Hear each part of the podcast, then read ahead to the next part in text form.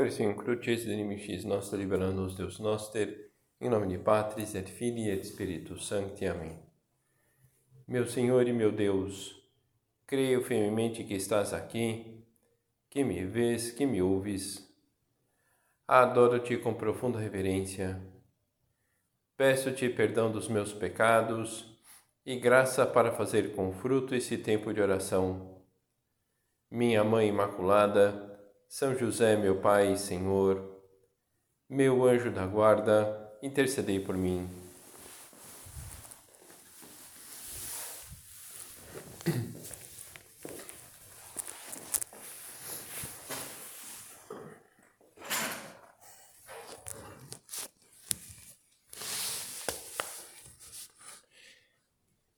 Continuamos com esse tema da harmonia entre a inteligência, a vontade e os afetos. Creio que mais ou menos vamos assimilando como formar, controlar a inteligência e a vontade, mas propriamente o que fazemos com os nossos afetos, com os nossos sentimentos. Então a ideia principal é atuar bem. Isso é, é o grande meio para ordenarmos a afetividade. Nós sabemos por, por experiência, e é, é bom não esquecer disso, se não quisermos sofrer frustrações e desânimos, que não podemos controlar diretamente os nossos sentimentos. Se de repente ficamos desanimados, desanimadas, não adianta apenas decidir ficar alegre. E acontece o mesmo se queremos ser mais audazes em algum momento determinado, ou menos tímidos, tímidas, ou não ter medo, vergonha, não sentir atração por algo que julgamos desordenado. Não é assim, por decreto, que deixamos aquilo de lado. Outras vezes, quem sabe nós desejaríamos estar mais à vontade com uma pessoa por quem temos uma certa rejeição involuntária, por razões até ínfimas, mas não conseguimos superar e percebemos que simplesmente querer ficar bem com ela com simplicidade não resolve a dificuldade. Ou seja, não basta uma decisão voluntária para que os nossos sentimentos se ajustem aos nossos desejos. Por outro lado, não é porque a vontade não controla diretamente os sentimentos que ela não exerce nenhuma influência sobre eles. O controle que a vontade pode exercer sobre os sentimentos, podemos dizer que é um controle político. Semelhante ao que um governante tem é, sobre o poder que um governante tem sobre as decisões dos seus subordinados. Então, o governante ele não pode controlar as pessoas diretamente, uma vez que elas são livres. Mas ele pode tomar certas medidas, diminuir os impostos, esperando que produzam certos resultados, o aumento do consumo, dos investimentos por meio da vontade livre dos cidadãos. Então, essa decisão política, ele, ele gostaria que os cidadãos atuassem dessa maneira. Ele, ele não pode obrigar, mas desenvolver à volta desses cidadãos uma série de elementos de tal modo que os cidadãos tomem a decisão que aquele governante venha mais adequada. Então, nós também podemos realizar certos atos esperando que suscitem sentimentos concretos. Considerar o bem que um trabalho apostólico traz pode ajudar-nos a sentir-nos mais audazes para organizar uma atividade apostólica. Podemos considerar a nossa filiação divina com mais frequência, talvez nos ajude a encarar os, os contratempos com menos estresse, porque eu tenho alguém, meu Pai Deus, que me acompanha e evitamos ficar dando voltas ao comentário que nos caiu atravessado, pois sabemos que é fonte de irritação, Então, são exemplos dessa influência indireta que a vontade pode exercer sobre os sentimentos. Mas é muito importante a influência que a vontade pode exercer sobre a afetividade a longo prazo. É o tipo de influência importante para a educação da afetividade. Mais uma vez, precisamos voltar a lembrar que cada pessoa é um todo único e que a formação pessoal só atinge o seu objetivo se alcança a inteligência, a vontade e os afetos em conjunto, em harmonia. E o caminho, aquilo que nós lemos na carta aos Romanos, revestivos do Senhor Jesus Cristo. Quantas vezes já não ouvimos isso nos meios de formação, e já lemos e talvez já tenhamos dado voltas em vários momentos, revestivos do Senhor Jesus Cristo. Fazer com que esse desejo de São Paulo se concretize não é simplesmente vestir uma roupa, revestir-nos de Jesus Cristo requer, percebemos, uma conversão do coração. Os atos voluntários eles não causam algo só exteriormente. Eles contribuem para que criemos uma conaturalidade afetiva com o bem e direção ao qual a vontade se move. Fazer, o que eu quero dizer com isso aqui, fazer o bem me ajuda a gostar de fazer o bem. Esse é o ponto. Fazer o bem não só no aspecto externo, mas também no âmbito da intenção.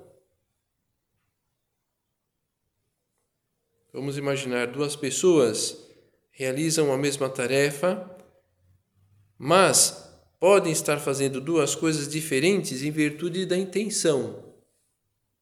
Então, uma pode estar fazendo simplesmente, eh, ela está tentando simplesmente não fazer feio diante dos outros. E a outra tem a intenção de servir daquilo que está fazendo. Então, aquela que, que está buscando servir está formando uma virtude e a outra não. O bem que percebe, o bem que persegue e com o qual se configura é o de evitar ficar mal diante do outro. É verdade que essa situação é melhor do que, por exemplo, negar-se a fazer aquilo. Ok. Mas enquanto não se busca a melhor motivação, essa pessoa não estará formando a virtude mesmo que repita muitas vezes aquele ato. Então nós percebemos como é importante retificar, purificar constantemente a intenção. E à medida que progressivamente nos movemos pelo que realmente vale a pena, vamos nos configurando afetivamente com aquilo, nós vamos gostando daquilo. Não é o, o fazer bem que nos forma, mas querer fazer bem. Eu creio que a maior parte de nós já teve a experiência de como limitar-se a respeitar as regras acabou se convertendo num peso. Ou algo efetivamente não tão satisfatório. Onde nós vemos essa, esse episódio, o filho mais velho da parábola do filho pródigo fazia coisas boas, mas não estava contente. Por outro lado, quando nós buscamos sinceramente o bem que as regras promovem, nos alegra e nos liberta. A liberdade é decisiva, não basta fazer algo, é preciso, é preciso querer fazê-lo. Só assim nós formamos a virtude, só assim aprendemos a saborear o bem por isso, Dom, Dom Álvaro alertava para o perigo do cumpro e minto.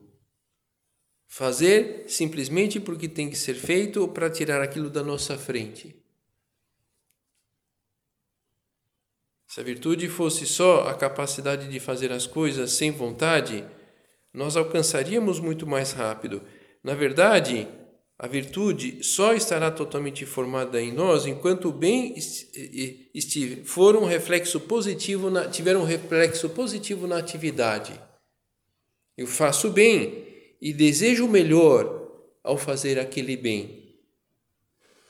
Por isso é preciso ter paciência na luta, alcançar alguns dos objetivos que vale a pena propor-se pode demandar um tempo longo, talvez até anos.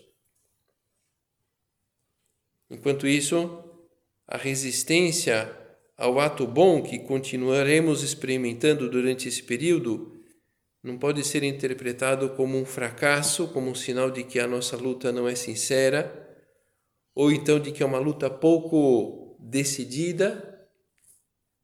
O que é, então, é amadurecimento. O amadurecimento para eu vou fazer o bem e ao mesmo tempo aquele fazer o bem, eu vou amadurecimento por que fazer aquele bem. E à medida que as razões por que eu estou fazendo aquele bem vão sendo ficando mais claras e, e vão sendo cada vez mais nobres, eu vou gostando daquilo e, e nos sentimos atraídos àquilo. É um processo progressivo no qual cada pessoa dá um passo e esse passo costuma ser pequeno, por isso é difícil em geral medir o avanço que supõe aquela persistência no tempo. Se, por exemplo, nós temos reações de ira que nós gostaríamos de superar, começaremos nos esforçando para reprimir as suas manifestações externas. E talvez no começo pareça que não estamos conseguindo nada, mas se nós formos constantes, as ocasiões em que vencemos inicialmente vão sendo escassas e depois mais frequentes, depois de um tempo, e talvez longo, nós conseguiremos habitualmente passar por cima daquelas reações de ira. Mas isso não basta, porque a nossa meta não era reprimir as manifestações exteriores, mas moldar uma reação interna, sermos pessoas mais mansas, pacíficas, de maneira que essa reação mais serena seja a própria do nosso modo de ser. A luta é mais longa, mas mais libertadora. É uma luta que chega a uma paz interior por colocar em prática algo que agrada a Deus e não a mera submissão dos sentimentos, a mera submissão do, dos nossos afetos. E, então vamos creio que percebemos que ao longo de todo esse processo eh, percebemos a importância do saber esperar. E esse saber esperar para que aquilo amadureça, para que haja uma connaturalidade, não só eu não quero, mas eu faço, não, eu, eu passo a querer, a gostar daquilo. Então, esse processo é, é preciso tempo, é, é preciso saber esperar, algo que é muito complicado nos dias de hoje. Nos dias de hoje, as coisas são muito imediatas. Este princípio permite trabalhar em longo prazo, sem obsessão pelos resultados imediatos. Ajuda a suportar com paciência situações difíceis e hostis, ou as mudanças de planos que o dinamismo da realidade impõe é um convite a assumir a tensão entre plenitude e limite, comenta o Papa Francisco. Então, é muito importante que a consciência da nossa limitação não paralise a nossa aspiração à plenitude que Deus nos oferece. Vamos investir nessa plenitude. Assim como também é importante que essa ambição nobre não ignore ingenuamente que nós somos limitados. Então vamos apostar alto na formação, propor-nos não só a realizar atos bons, mas sermos pessoas boas, termos um bom coração, uns bons sentimentos. E isso vai permitir distinguir o ato, o ato virtuoso daquele que poderíamos denominar como ato conforme a uma virtude, mas ainda não há virtude. O ato que corresponde a uma virtude contribui para formar essa virtude, mas que, por ainda não proceder de um hábito maduro, precisa se sobrepor frequentemente a uma afetividade que empurra para a direção contrária. O ato virtuoso seria o ato de quem se regozija durante a realização daquele bem, inclusive quando supõe esforço. O ato virtuoso não é só ir contra aquilo que nós desejamos, os nossos sentimentos. Uma formação integral que consiga moldar a afetividade é lenta. Quem deseja se formar assim não cai na ingenuidade de pretender submeter os sentimentos à própria vontade, sufocando os sentimentos que, desagrada, que desagradam, provocando aqueles que desejaria ter. Não é essa a ideia, porque é complicado fazer isso. A formação integral, quem busca isso entende que a sua luta deve estar mais centrada nas decisões livres com as quais, ao tentar fazer a vontade de Deus, dá respostas a esses sentimentos, acolhendo ou rejeitando as sugestões de comportamento que cada um deles suscita.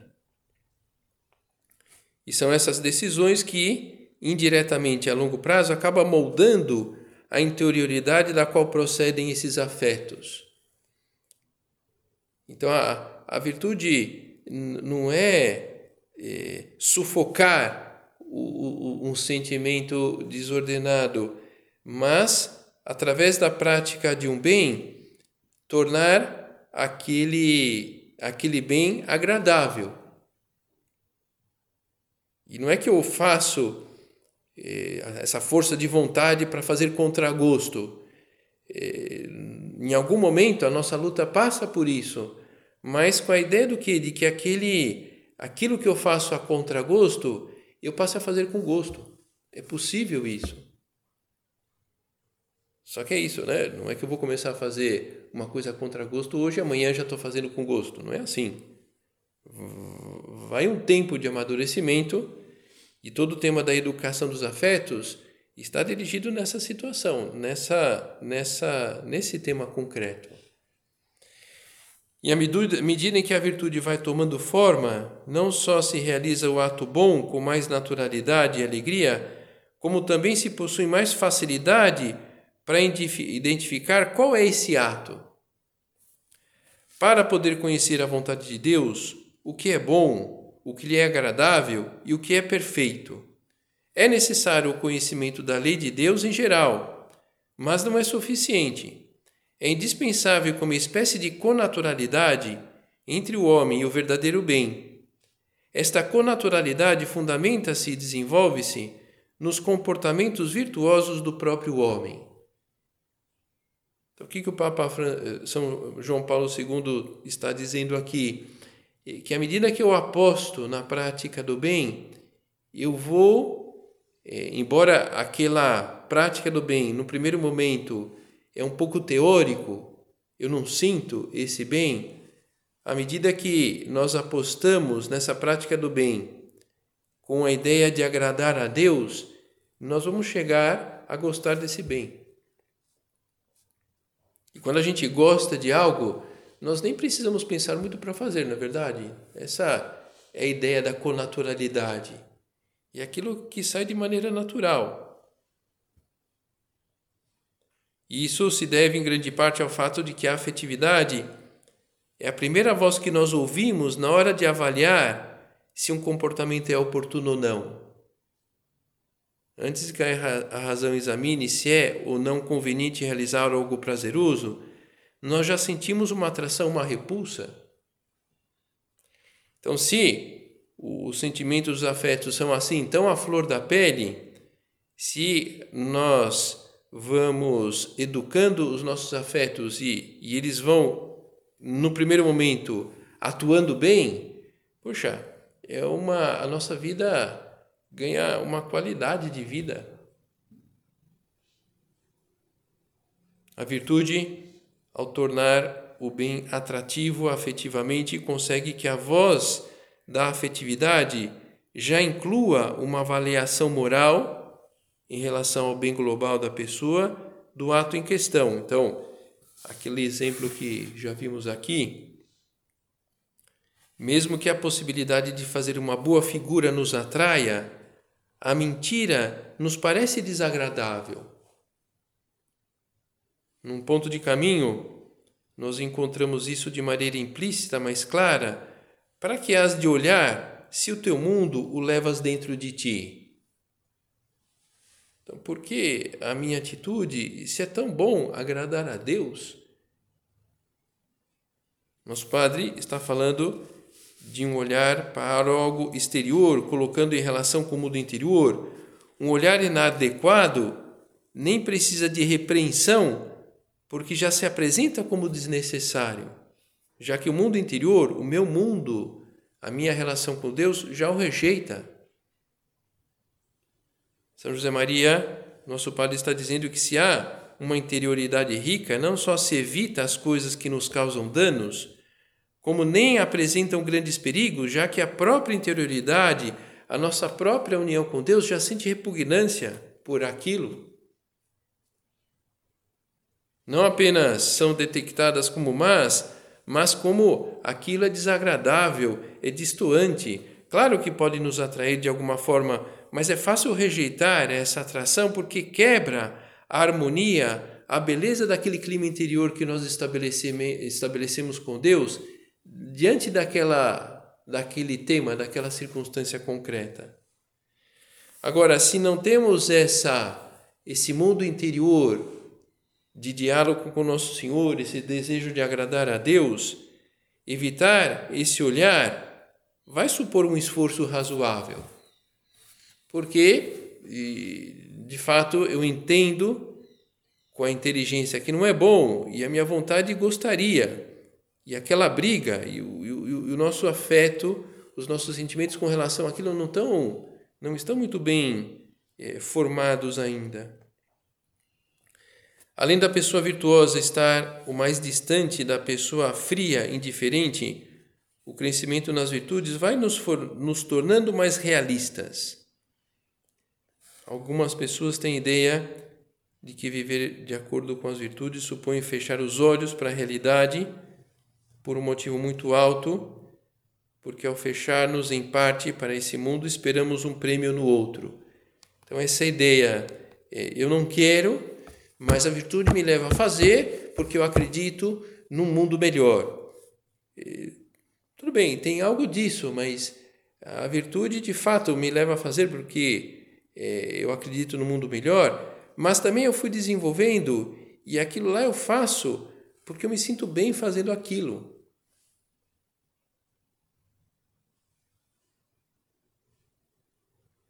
Na verdade, viver como Cristo imitar suas virtudes, abre-nos à realidade e não permite que a nossa afetividade nos engane na hora de avaliar e decidir como responder a ela. Então a gente vai vendo que todo o tema da purificação da intenção, a retidão de intenção, todo um tema importante. A pobreza, por exemplo, não supõe renunciar a considerar o valor dos bens materiais em vista da vida eterna, pelo contrário, só a pessoa que vive desprendida valoriza os bens na sua justa medida. Nem pensa que são maus, nem lhes dá uma importância que não tem, sabe avaliar. E sabe avaliar e, e, e, vai dirigir o uso daqueles bens da melhor maneira e se sente bem com o uso daqueles bens que gosta que gosta de usufruir daquele produto, daquela roupa, daquele, daquele objeto. Quem, por sua vez, não se esforça para viver assim, acabará dando um valor mais alto do que realmente tem, e isso incidirá nas suas decisões. E será pouco realista, mesmo que pareça uma pessoa do mundo, mesmo que pareça uma pessoa que sabe se mover em qualquer ambiente. A pessoa sóbria sabe desfrutar de uma boa comida, a que não é acaba dando uma importância a esse prazer que ele não tem, por exemplo. E poderia se dizer isso de qualquer virtude, como Jesus, que comentava lá aquilo a Nicodemos: quem pratica a verdade se aproxima da luz. Quem pratica, quem aposta no bem, vai, é, vai sentindo que aquilo é bom, que aquilo é um bem. Por isso que orientar a nossa afetividade desenvolvendo as virtudes significa clarificar o nosso olhar, é como limpar o óculos das manchas que é, acabam aparecendo e a gente enxerga melhor. É como limpar as manchas que o pecado original, os pecados pessoais deixaram na nossa alma que dificultam ver o mundo como realmente é. Poderíamos mesmo dizer que a não redenção do mundo consiste precisamente na não decifração da criação, no não reconhecimento da verdade, uma situação que depois conduz inevitavelmente ao domínio do pragmatismo e, desse modo, faz com que o poder dos fortes se torne o Deus neste mundo. Uma afetividade ordenada ajuda a razão a ler a criação, a reconhecer a verdade, a identificar o que verdadeiramente nos convém e irmos atrás daquilo, porque eu quero, porque eu quero agradar a Deus, que é a forma mais livre de optar por um por um caminho ou por outro. E esse correto juízo da razão facilita a decisão voluntária, as boas ações.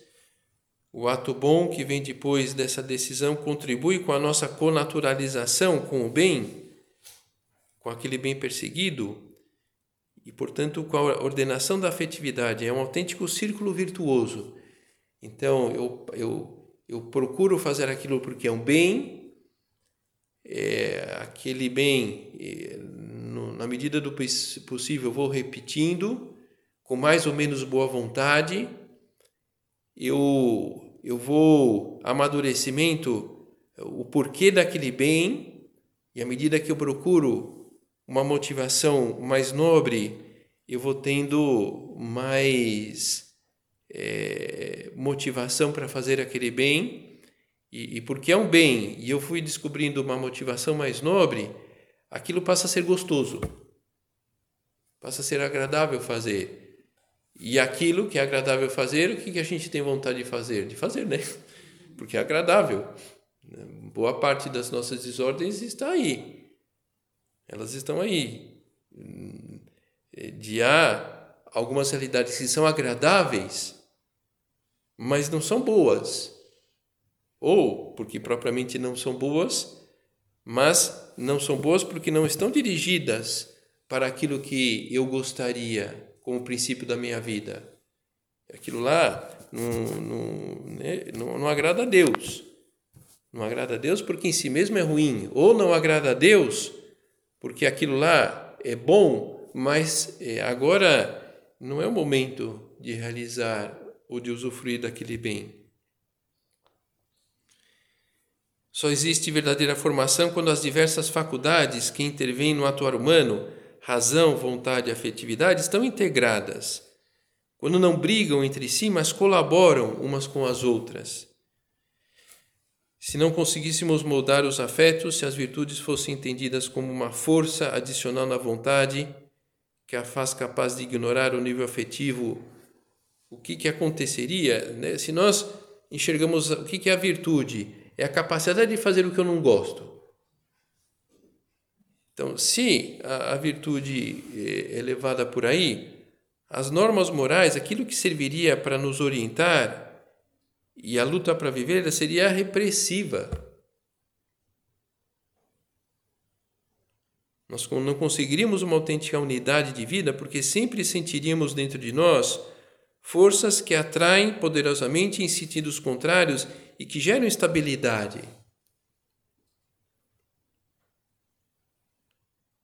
Uma estabilidade que conhecemos bem porque é o nosso ponto de partida, mas que vamos superando passo a passo à medida que conduzimos essas forças progressivamente à harmonia, de modo que chega o um momento em que essa razão mais sobrenatural, que é porque eu quero mesmo, porque eu quero agradar a Deus, signifique porque eu gosto, porque me atrai, porque se encaixa no meu modo de ser com o mundo interior que eu formei.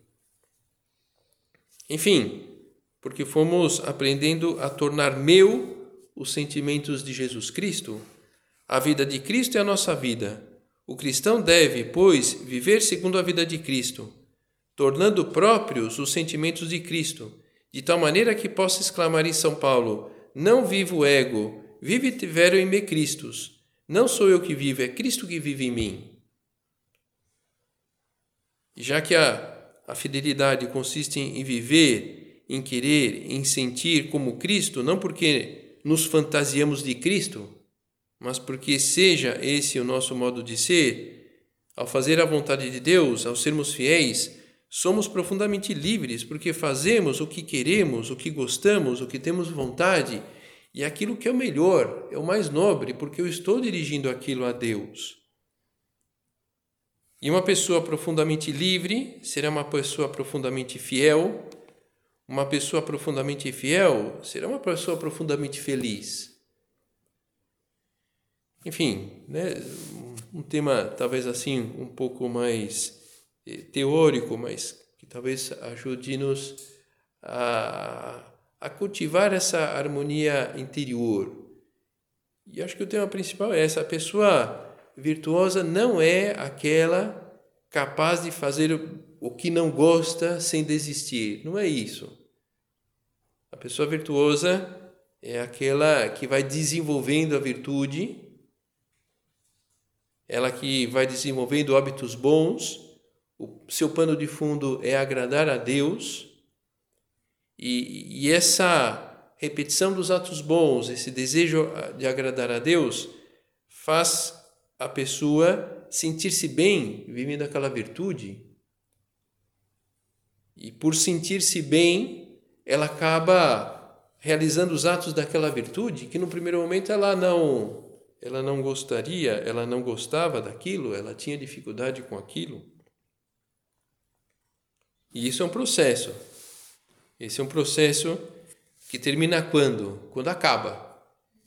Quando acaba? Não sei. Cada um de nós tem é, o seu processo, cada um de nós tem o seu é, tempo de amadurecimento nessas diversas virtudes que nos comprometemos a viver. Lógico, não podemos deixar de considerar a graça de Deus em tudo isso. Ele, que é o mais interessado em nós mesmos, que de fato assumamos, vivamos, desenvolvemos cada uma das virtudes humanas. Vamos terminar pedindo ajuda a Nossa Senhora para que sejamos pacientes ao percorrer esse caminho da formação dos nossos afetos, dos nossos sentimentos, um caminho certeiro, um caminho de amor, de felicidade, não somente a prática de um domínio pessoal.